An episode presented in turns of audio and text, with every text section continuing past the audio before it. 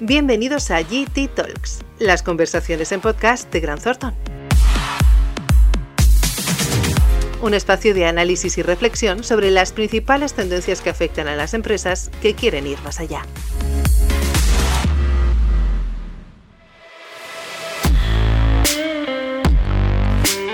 Hola a todos, bienvenidos de nuevo a GT Talks, eh, una de estas conversaciones con socios de Gran Thornton para conocer aquellas tendencias empresariales que más interesan. En la empresa, si no se mide lo que se pone en marcha, a veces es difícil saber si está funcionando algo o si estamos desarrollando un plan de acción adecuado, con resultados. Normalmente el reporte financiero suele ser el que nos da una fotografía de cómo está la empresa. Sin embargo, hay un sinfín de otros factores que cada vez están cobrando más importancia en el management habitual de nuestras compañías, sobre todo porque nuestros grupos de interés demandan un tipo de información no financiera. Al fin y al cabo, como dicen ahora mismo, no solo importa ya cuánto gana nuestra empresa, sino también cómo lo gana. Es ahí donde entran de lleno los estados de información no financiera como un documento que facilita la comprensión de la organización, su estrategia y su posicionamiento. Para hablar ampliamente sobre este tema, hoy tenemos aquí con nosotros a Jaime Romano, socio de consultoría de negocio de Gran Thornton y miembro del equipo de la firma que está desarrollando el servicio de estados de información no financiera. Jaime, eh, marquemos brevemente el contexto legislativo que nos ha traído hasta aquí. Eh, ¿qué, empresas están obligadas a presentar estos informes? Bueno, buenas tardes. Eh, en primer lugar, agradeceros, digamos, que hayáis contado conmigo para, para compartir estos minutos sobre un tema que yo creo que efectivamente está muy de actualidad y donde además pues la firma yo creo que está alcanzando un posicionamiento muy relevante, ¿no? Eh, tanto en, cuanto al trabajo interno que está realizando como a digamos la exposición externa que estamos intentando difundir eh, un, grupo de socios de la firma. ¿no? Eh, atendiendo un poquito a tu pregunta, bueno, el marco legislativo que tiene que ver con la información no financiera de momento en España está bastante clara. Hay una ley, que es la Ley 11 de 2018, que marca eh, las obligaciones en cuanto a qué empresas, qué condiciones, qué requisitos tienen que cumplir para estar sometidas a esta obligación. Y bueno, con independencia de eso hay un, digamos, una evolución. Al final yo creo que una de las ventajas de las legislaciones, eh, yo diría constructivas, es que tienen un componente de evolución que en el caso de la, de la legislación aplicable al Estado de Información no financiera eh, hace que poco a poco, cada vez más, y en un marco, yo diría, razonable de tiempo, se vayan incorporando cada vez más empresas a la obligación. Eh, lo curioso del caso es que, con independencia de la obligación, hay muchísimas empresas no sometidas a esa regulación que se están acercando y se están interesando porque lógicamente están viendo que la información no financiera está cogiendo un papel muy determinante en lo que es la información de cara al mercado y a sus grupos de interés. Por tanto, las empresas de 250 trabajadores, con los supuestos que hayas nombrado, eh, aunque cada vez hay más empresas interesadas, tendrán que empezar a preocuparse este año por la recopilación de datos y también por la creación de este documento de estados de información no financiera. Como es de esperar, muchas sociedades y grupos verán esta tarea como una obligación más, como una obligación de cumplimiento. Pero realmente son los grupos externos, nuestros, nuestros grupos de interés, el propio mercado y la sociedad quienes están marcando eh, el rumbo en este, en este aspecto. Jaime, ¿los estados de información no financiera son una obligación o pueden convertirse en una oportunidad? Los estados de información no financiera para determinados tipos de empresa, que ahora si me permites desgranaré, son una obligación, pero para el conjunto empresarial em, español, entendiendo bien cómo está compuesto este tejido empresarial, son una gran oportunidad. Eh, la normativa eh, marca muy claramente qué compañías están sujetas. Marca unos parámetros muy determinados, pues desde el año 2018 hasta el 2021, aplicación para compañías de más de 500 empleados, eh, más de 20 millones de activos, 40 millones de cifra de negocio, que se digamos, se queda restringido para las compañías de más de 250 empleados a, a, partir precisamente de este ejercicio 2021. ¿no? Claro, cada vez más empresas entran en el, eh, digamos, en el dominio de esa obligatoriedad. ¿Qué está ocurriendo? Que muchas de las compañías que ven esto y lo siguen viendo y además, bueno, yo creo que como dato relevante podemos hacer eh, mención a uno que manejamos nosotros dentro de nuestra firma, que es la encuesta que hemos realizado entre casi 300 eh, compañías, a CEOs y directores generales, acerca de cómo ven esta aplicación. Efectivamente, lo ven como una obligación. ¿no? Pero no es menos cierto que en el transcurso de este, cumpliendo esta obligación muchas de las empresas han entendido que detrás hay una oportunidad muy importante de empezar a eh, comunicar, que yo creo que es la palabra clave, al mercado ciertos elementos que les debe de permitir tener un posicionamiento respecto a la competencia y también, digamos, un, un, yo diría, una mejora de su perfil interno de cara a sus empleados. Siempre hablamos del, del componente reputacional, siempre pensando en algo negativo que puede perjudicar a tu reputación. Aquí tenemos que enfocarlo desde el punto de vista positivo. Es decir, compañías que más divulguen este tipo de información, compañías cuya reputación a nivel de mercado será muchísimo mejor.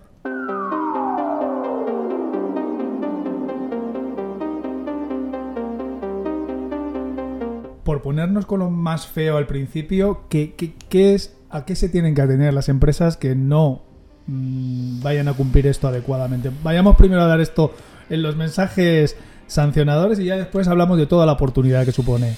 Bueno, el mensaje sancionador yo creo que está bastante claro porque la ley evidentemente pues te marca de alguna forma muy, bueno, pues como casi todas las normativas, ¿no? de una manera muy, muy clara cuáles son los puntos que supone y las, eh, las, las, sanciones que supone no, no cumplir esa normativa. Básicamente hablamos de dos grandes tipos de sanciones.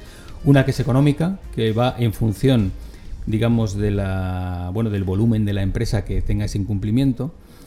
Y luego la otra es cualitativa, ¿no? Y la cualitativa para mí es mucho más relevante porque la cualitativa supone el no poder, eh, eh, digamos, eh, incorporar sus estados registrados, digamos, en lo que es el registro de, la propiedad y su registro mercantil, perdón, lo que es incorporar sus estados financieros dentro de ese registro. El hecho de que una compañía no pueda eh, inscribir sus cuentas anuales en el registro mercantil supone directamente una potencial pérdida de oportunidad en muchos negocios. Por ejemplo, la posibilidad de, plantearse acudir a ciertas licitaciones. Evidentemente, eso es un punto clave. Segundo, la posibilidad de obtener cierta financiación. Si tú no tienes unas cuentas depositadas correctamente en el registro, probablemente las entidades que te vayan a financiar, eh, digamos, no den la adecuada valoración a ese punto. Hay un sinfín de elementos cualitativos, más allá de la, de la multa, digamos, económica y del aspecto puramente cuantitativo, que sin duda viene a, yo creo que a, tener que hacer repensar a las organizaciones que estén obligadas el no hacerlo. ¿no?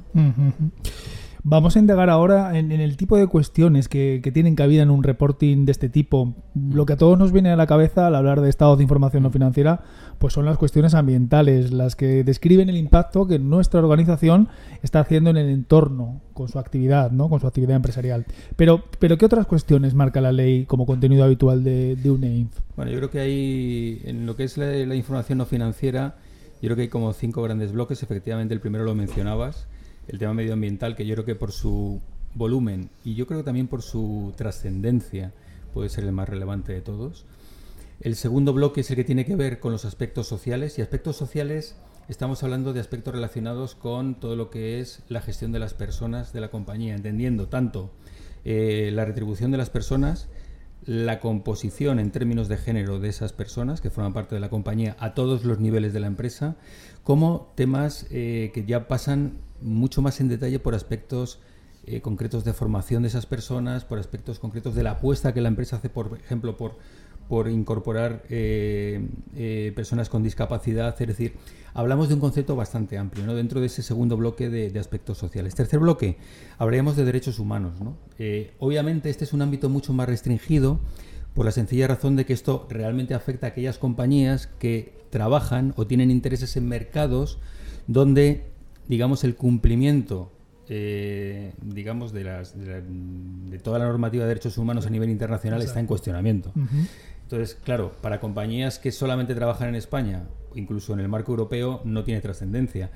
Pero para compañías industriales, muchas de ellas españolas y muchas de ellos clientes nuestros que tienen intereses en otros países donde digamos hay una cierta controversia en el tema de derechos humanos, sin lugar a dudas ahí hay una excepción que por lo menos hay que informar al respecto de cuál es ese impacto.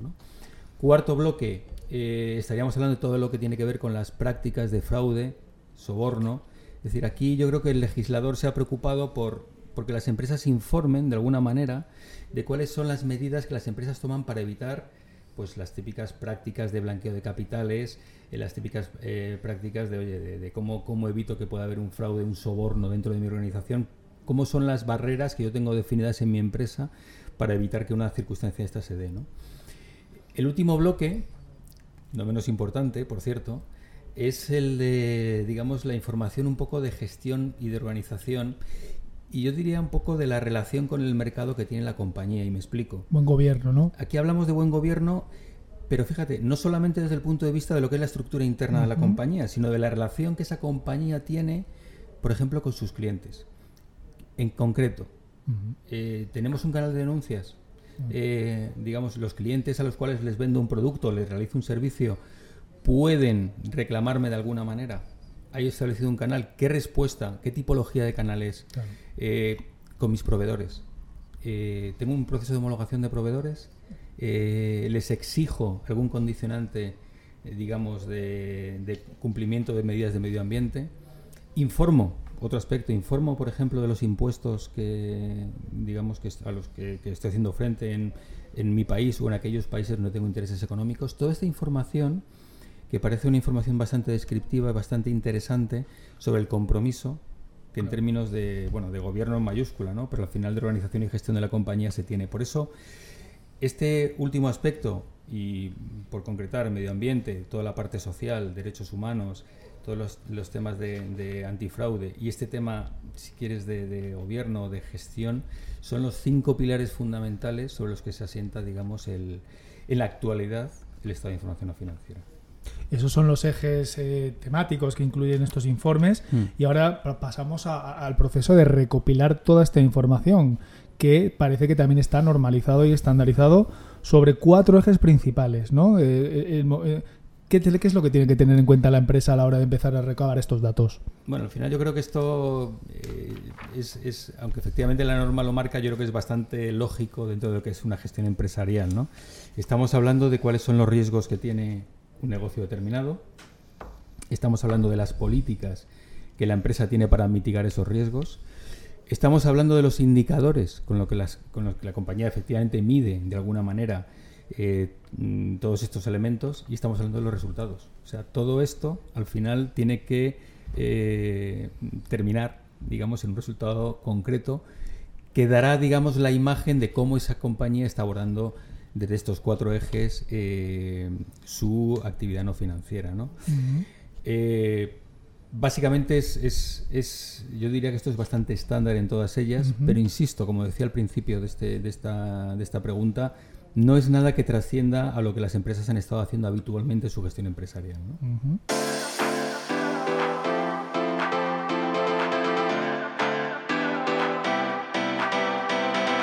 bueno, es, un elemento novedoso que, también impacta en distintos departamentos. ¿Quién debe ocuparse dentro de la empresa habitualmente de, esta tarea?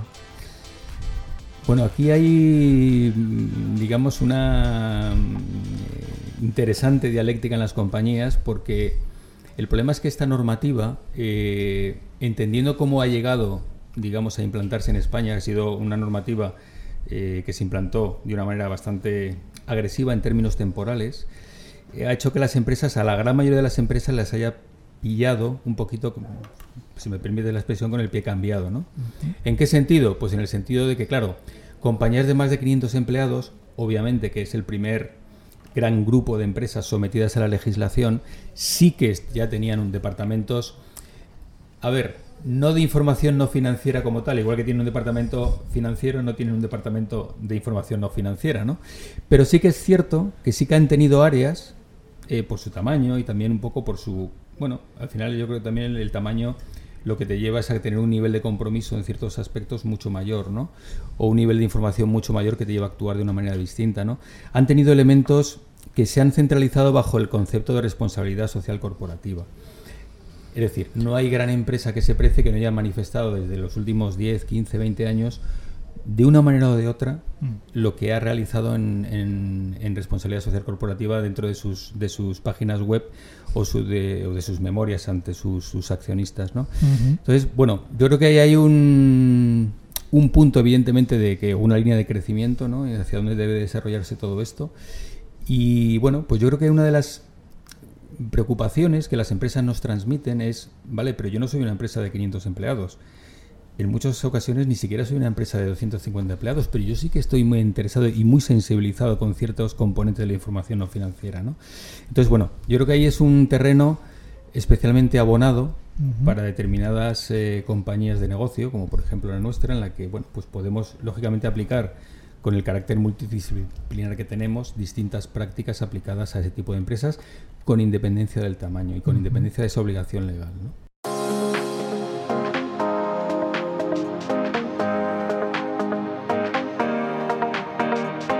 Y al igual que muchos otros informes que hacen estas, empresas, que siguen modelos de, presentación estandarizados, o al menos estructuras internacionalmente comúnmente aceptadas. Eh, en España y también como a nivel internacional. Imagino, Jaime, que este informe también sigue un modelo de presentación habitual. Eh, aquí te pregunto por, el famoso GRI, que son los, las Global Reporting Initiatives. ¿De, dónde nace esta metodología y desde cuándo se lleva usando y, qué características concretas tiene? Bueno, vamos a ver, GRI eh, es un estándar de presentación de información. Es el estándar eh, más comúnmente utilizado y más universalmente utilizado para eh, realizar memorias de sostenibilidad. Es un estándar que viene, digamos, de la época de bueno, pues, finales de los 80, cuando en el entorno de las comisiones de medio ambiente de la ONU se empezó a hablar, digamos, de, este, digamos de, la, de, la, necesidad de ocuparse y preocuparse por los temas medioambientales. ¿no? Eso derivó unos años más tarde en la necesidad de crear unos objetivos de desarrollo sostenible que al fin y al cabo han sido y siguen siendo los elementos que marcan un poco la pauta o la referencia internacional de hacia dónde las empresas deben dirigirse. ¿no? De, hecho, Jaime, yo he visto alguna memoria que ya integra GRI, o sea, cómo están eh, mejorando en GRI y, ya están conectando con objetivos. Sin duda. Es decir, ahora mismo yo creo que la mayor reivindicación, por llamarlo de alguna manera, que las empresas que quieren apostar firmemente por esto es ver Primero, ¿cuáles de los 17 Objetivos de Desarrollo Sostenible? Y no nos olvidemos que hablamos de más de 160, 169 medidas, creo exactamente, que las complementan, les son de aplicación, porque obviamente no todos los Objetivos de Desarrollo Sostenible aplican en todos los modelos de negocio. Pero eh, lo importante ya no es cuál, cómo te aplican, sino cómo mides esa aplicabilidad. Y ahí el GRI lo que te viene a hacer de una manera bastante estructurada es darte una metodología de aplicación de criterios de valoración por eso el GRI tiene, digamos, como una parte eh, mucho más genérica. Se estructura, digamos, en dos grandes módulos, ¿no?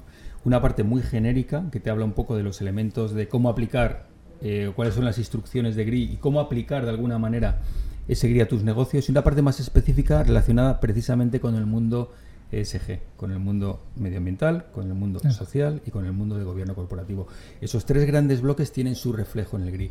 Por eso la ley eh, 1118 que marca eh, todo el, bueno pues la normativa aplicable al, estado de información no financiera utiliza el GRI como elemento de referencia.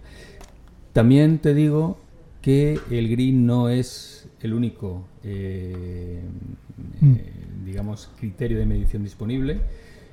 hay muchos otros, hay muchas empresas que además complementan el GRI con otros sistemas de medición porque lo que quieren realmente es diferenciarse. O sea, lo que quieren es dar una imagen de que su actividad no financiera se mide con todas las garantías para que un lector, digamos, interesado, como stakeholder o no, tenga, digamos, todos los criterios de evaluación de que esa información es correcta, íntegra, fiable y comparable, que son al final los indicadores que tiene que tener una información que se precie. ¿no? Sí, menoscabo que con el tiempo a lo mejor se va hacia uno concreto. Cuanto más empresas lo estén realizando, quizás se normalice más uno que otros. La normalización siempre es algo que debe de imponerse cuando tratamos de establecer elementos comparativos entre negocios. ¿no? Eh, de hecho, esa estandarización o esa normalización no solo afecta a los elementos de medida, sino también a los elementos de valoración, digamos, que tienen determinados requerimientos. Hay, por ejemplo, en nuestro caso, eh, bueno, Grant Thornton ha llegado a un acuerdo con Cifal Unitar para establecer un elemento de certificación de cumplimiento de los objetivos de desarrollo sostenible. Es decir, no me sirve con que una empresa me diga que está trabajando en estos objetivos, no me sirve que me haga una documentación, sino que lo que me sirve es que venga un tercero con la cualificación adecuada y me certifique que efectivamente ese cumplimiento se está dando. Jaime, los estados de información no financiera, tal y como los estáis abordando en Gran Thornton, tienen una doble vertiente, la de la propia elaboración del informe y después la verificación del mismo por parte de un auditor acreditado. Nos detenemos ahora en la relación que tiene un ENEF con el informe de auditoría de las cuentas anuales. Y aunque tú no eres auditor, sin embargo, ¿qué, nos puede decir un auditor de nuestros estados de información no financiera? ¿Cuándo entendemos, por parte de un auditor, que está aprobado o que tiene al menos una conclusión favorable? Bueno, yo no, no, trabajo en auditoría, pero solamente soy, soy auditor por el registro oficial de auditores de ah, Perdón, perdón. no, no, no, en absoluto, en absoluto. Lo traigo a colación simplemente porque además mis compañeros de auditoría lo saben y por eso precisamente, eh, bueno, pues yo creo que por eso precisamente le damos mucha importancia también en consultoría a los temas de, que tienen que ver con esto, ¿no? Eh, efectivamente es así, es decir, eh, la verificación es un elemento necesario en el estado de información financiera el verificador puede ser el auditor de cuentas u otra compañía distinta, ¿vale? Lo que donde el punto donde yo veo que hay muchas más restricciones es en la parte de la elaboración del estado de información no financiera. ¿En qué sentido? Pues en el sentido de que aquí hay básicamente dos opciones. O el informe lo elabora la propia compañía o el informe te lo elabora un tercero. Ahora bien, ese tercero no puede ser ni el que te audita las cuentas, ni el que te lo va a verificar, como es lógico, ¿no? Eh, entonces, ¿qué es lo que está ocurriendo en la práctica que está ocurriendo? En la práctica lo que está ocurriendo es que muchas compañías cuando empiezan a abordar este proceso, y yo creo que ahora con la entrada en vigor de la ley para empresas de más de 250 empleados, hay una oportunidad muy grande de ayudar a las empresas a hacerles entender cómo estructurar este informe. Antes lo hablábamos, el desconocimiento de la ley es importante, pero el desconocimiento de una vez que sé que tengo una ley que me obliga a hacer este estado, cómo lo plasmo, cómo doy la información necesaria y suficiente para que, lógicamente, para cumplir con ella, es la gran preocupación que tienen los, eh, los directivos españoles. ¿no? Entonces ahí nosotros, obviamente, tenemos esa dualidad y de ahí que el trabajo conjunto, en este caso de auditoría y consultoría, sea relevante para poder ofrecer siempre eh, auditoría desde la óptica más de la verificación y nosotros en la elaboración y, eh, lógicamente, apoyo también en la verificación de esos informes.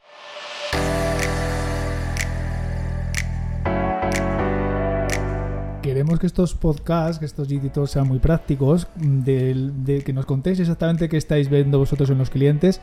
Y hemos hablado de toda la normativa en detalle, de cómo se elabora un estado de información financiera, pero vamos al terreno práctico ahora. De entre los primeros casos que, o los clientes que estéis eh, asesorando en este, en este aspecto, ¿qué, estáis viendo? ¿Qué, no entienden qué les está resultando especialmente complicado?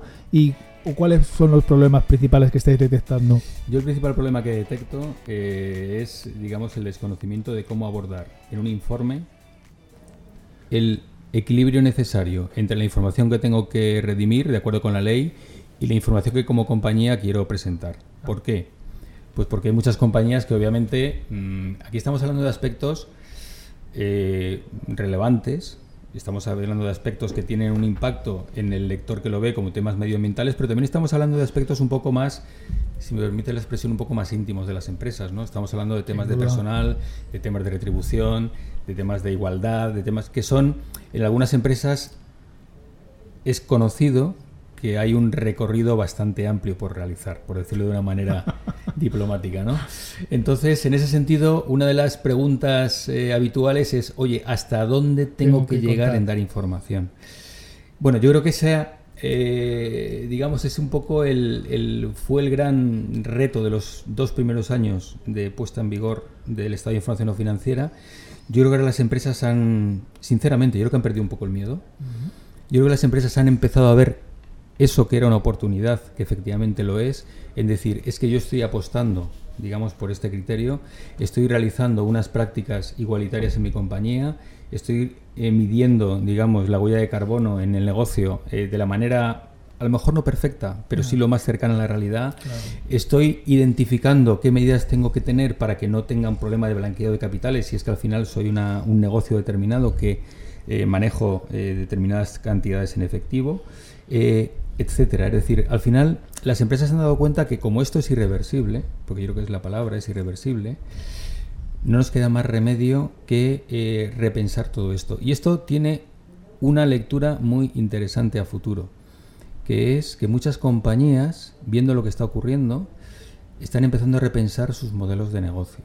Fíjate. Quizá ahora es el momento de ver si lo que estoy haciendo, ¿no? Tú decías antes, al principio de la exposición, no solamente es lo que gano, sino cómo lo gano, ¿no?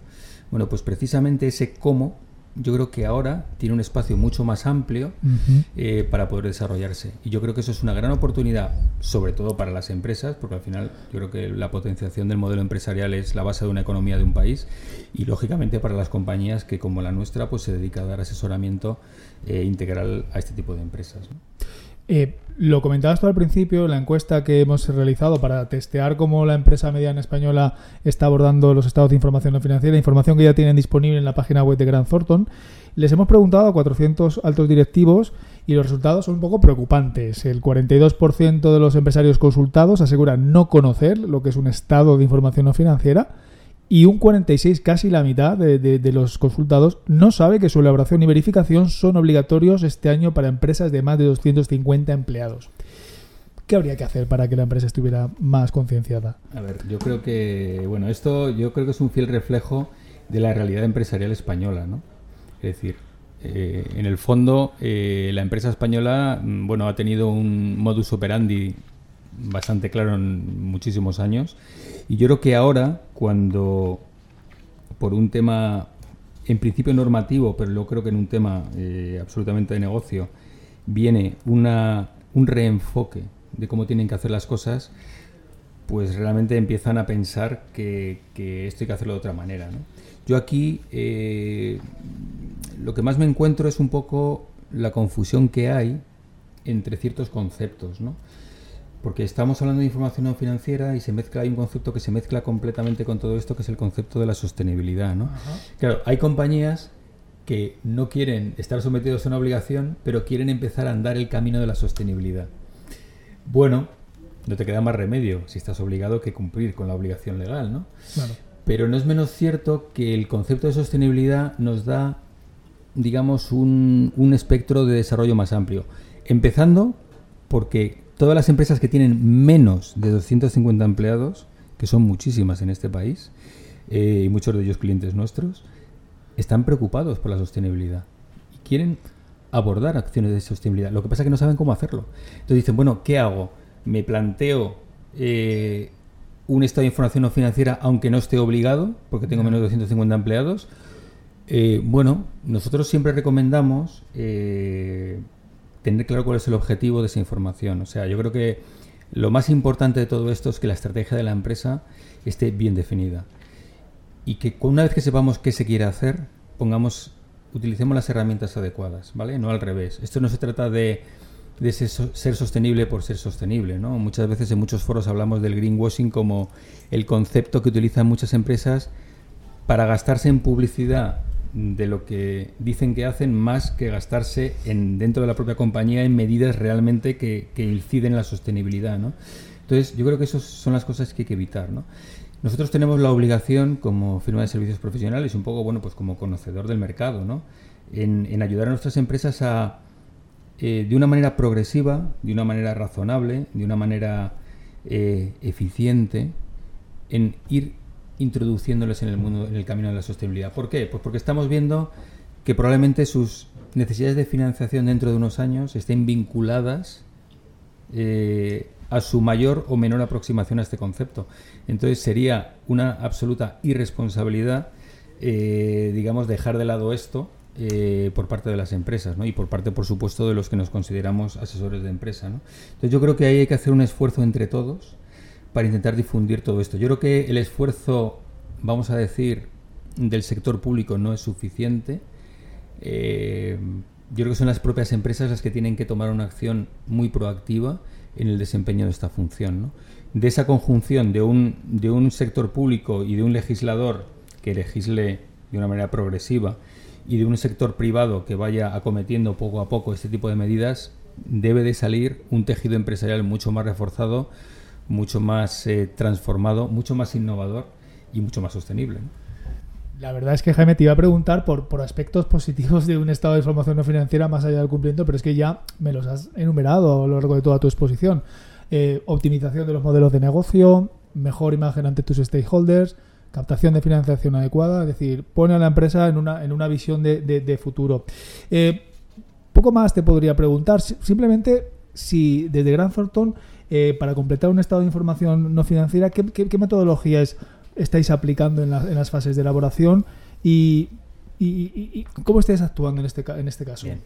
Bueno, eh, como te comentaba, básicamente estos trabajos, desde el punto de vista de la firma, lo estamos abordando desde la línea de auditoría y desde la línea de consultoría. Yo creo que es, eh, es así desde 2000, desde, bueno, primero de 2019.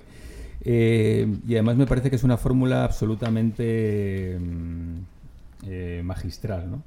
¿Por qué? Pues porque combina el conocimiento, digamos, de interno de las compañías que puede tener un área de consultoría con el cumplimiento normativo que puede tener y que tiene el área de auditoría, más allá de que efectivamente la verificación del informe es un requisito obligatorio para un auditor. ¿no? Entonces, eh, la forma de abordarlo metodológicamente, obviamente cuando hacemos la elaboración, siempre es un poquito más complejo. ¿Por qué? Pues porque tienes que hacer un análisis de la información disponible en la empresa. O sea, primero tienes que medir cómo está esa empresa respecto al, cumplimiento de la norma. Ese gap análisis que realizas es el que te va a decir el esfuerzo que la empresa tiene que hacer para obtener esa información. ¿no? Eh, ver qué indicadores tienes que desarrollar para medir. Ahí tiramos de los, de los GRI habitualmente. ¿no? Eh, ver qué, lo que llamamos, qué bibliografía necesitamos para complementar todo esto. ¿no? Y lógicamente, luego estructurar el informe de una manera suficientemente atractiva para que esto, cuando un lector lo vea, digamos, siente que está recibiendo la información que quiere recibir desde el punto de vista de comunicación, y hago aquí un pequeño inciso, recordemos que la normativa te obliga a divulgar esta información seis meses después del año de su ejecución hasta cinco años después. Es decir, que tú tienes que tener la información, eh, digamos, publicada mucho tiempo, ¿no? Lógicamente lo que se quiere ver es un poco la, comparabilidad, ¿no? que como decíamos antes es un requisito importante de la información. De la fase de verificación en exclusiva, si nosotros recibimos un informe ya elaborado, eh, básicamente es un trabajo más puramente de auditoría, porque se trata de la verificación pura y dura. Nosotros ahí lo que ayudamos fundamentalmente es a... Eh, complementamos un poco el trabajo de auditoría, pues viendo que efectivamente esa elaboración se ha hecho en términos, eh, digamos, estándares del mercado. Y sobre todo, una cosa que nos gusta siempre intentar aportar es la visión de las mejores prácticas. Es decir, si del conocimiento que podemos tener de otros estados de información financiera vemos que esa compañía puede mejorar de alguna manera la presentación de su información, no dudamos en planteárselo. Pero evidentemente esa metodología de verificación es más restringida que la metodología del proceso de elaboración. Eh, Jaime, vamos a ir terminando ya. Este es el primer año de obligación para las empresas de más de 250 empleados. ¿Qué, qué, hacia dónde vislumbras que irá esta realidad este año en el entorno empresarial y en los próximos años? Bueno, yo creo que las empresas de más de 250 empleados que este año entran efectivamente a, a tener que, divulgar esta información van a tener un año complejo, ¿vale? Lo hemos vivido con las empresas de 500 empleados, que son menos, y las 250 que son bastantes más, pues yo creo que el nivel de complejidad va a ser mayor también. La sensibilidad de estas empresas es distinta a las empresas más grandes. Entonces yo creo que hay que hacer un ejercicio, un esfuerzo adicional por ayudar a este tipo de empresas. ¿no? Yo creo que desde Gran Thornton mm, les ofrecemos una plataforma en la que les podemos establecer una combinación razonable y razonada de qué información tienes que dar con un proceso de evolución de suministro de información de cara al futuro. yo creo que las empresas de 250 empleados en adelante, que son las que este año entran, como comentamos, lo que tienen que hacer es empezar a sensibilizarse con este tema, si no lo han hecho ya. Eh, empezar a ver de dónde se puede obtener la información, si no lo han desarrollado ya, y empezar a pensar en que la innovación en términos de información no financiera es una herramienta necesaria para su futuro modelo de negocio. A mí me gustaría mucho y de hecho mm, lo hago siempre que puedo con, con, los empresarios con los que me reúno para hablar de estos temas, es convencerles de que lo que tienen entre sus manos es la oportunidad de un cambio de modelo de negocio. Y eso es algo que poco a poco creo que es un mensaje que va calando en, digamos, en la alta dirección de las compañías y están viendo precisamente que todos estos conceptos que hablamos, no financieros, la sostenibilidad, van a contribuir sin lugar a dudas a que la misma empresa, dentro de unos años, con unos objetivos distintos y con un mercado y unos grupos de interés distintos, observen a la compañía con unos ojos también diferentes. ¿no? Y yo creo que Gran Thornton ahí tiene un papel importantísimo en este, en este hito. Te invito a hacer un seguimiento de, este tema y que en la próxima GT Talks podamos traer aquí a un cliente que, que, nos cuente su experiencia de cómo habéis trabajado con él, de cómo le habéis ayudado, porque realmente me parece unos aspectos que, tendremos que ponerles atención en los próximos en los próximos meses y años. Y me quedo con una frase, me quedo con la frase de que hoy en día ya no solo importa cuánto gana la empresa, sino también cómo lo gana y qué modelo de negocio quiere tener para el futuro. Jaime Romano, socio eh, de consultoría de negocio e innovación de Gran Thornton, muchísimas gracias. Bueno, oye, muchísimas gracias a vosotros. Acepto el reto ¿eh? desde ya de, compartir con vosotros dentro de un tiempo esta experiencia con un cliente. Y al final yo creo que es muy bueno poner un altavoz en el, en el mundo empresarial. ¿no? Yo creo que lo que hemos hecho con la encuesta es muy relevante, los clientes lo valoran tremendamente. O sea, la gente quiere saber en estos en estos escenarios de incertidumbre, incertidumbre por la novedad, ¿no? Eh, digamos cómo se, cómo se comportan otras compañías. Y yo creo que el que vengan empresas y hablen un poco de su experiencia y cómo han cambiado muchas veces su chip de un modelo mm, digamos de cumplimiento obligatorio a un modelo de oportunidad clara yo creo que es una, una mejor práctica que no podemos dejar escapar Totalmente. Mucha suerte y al toro.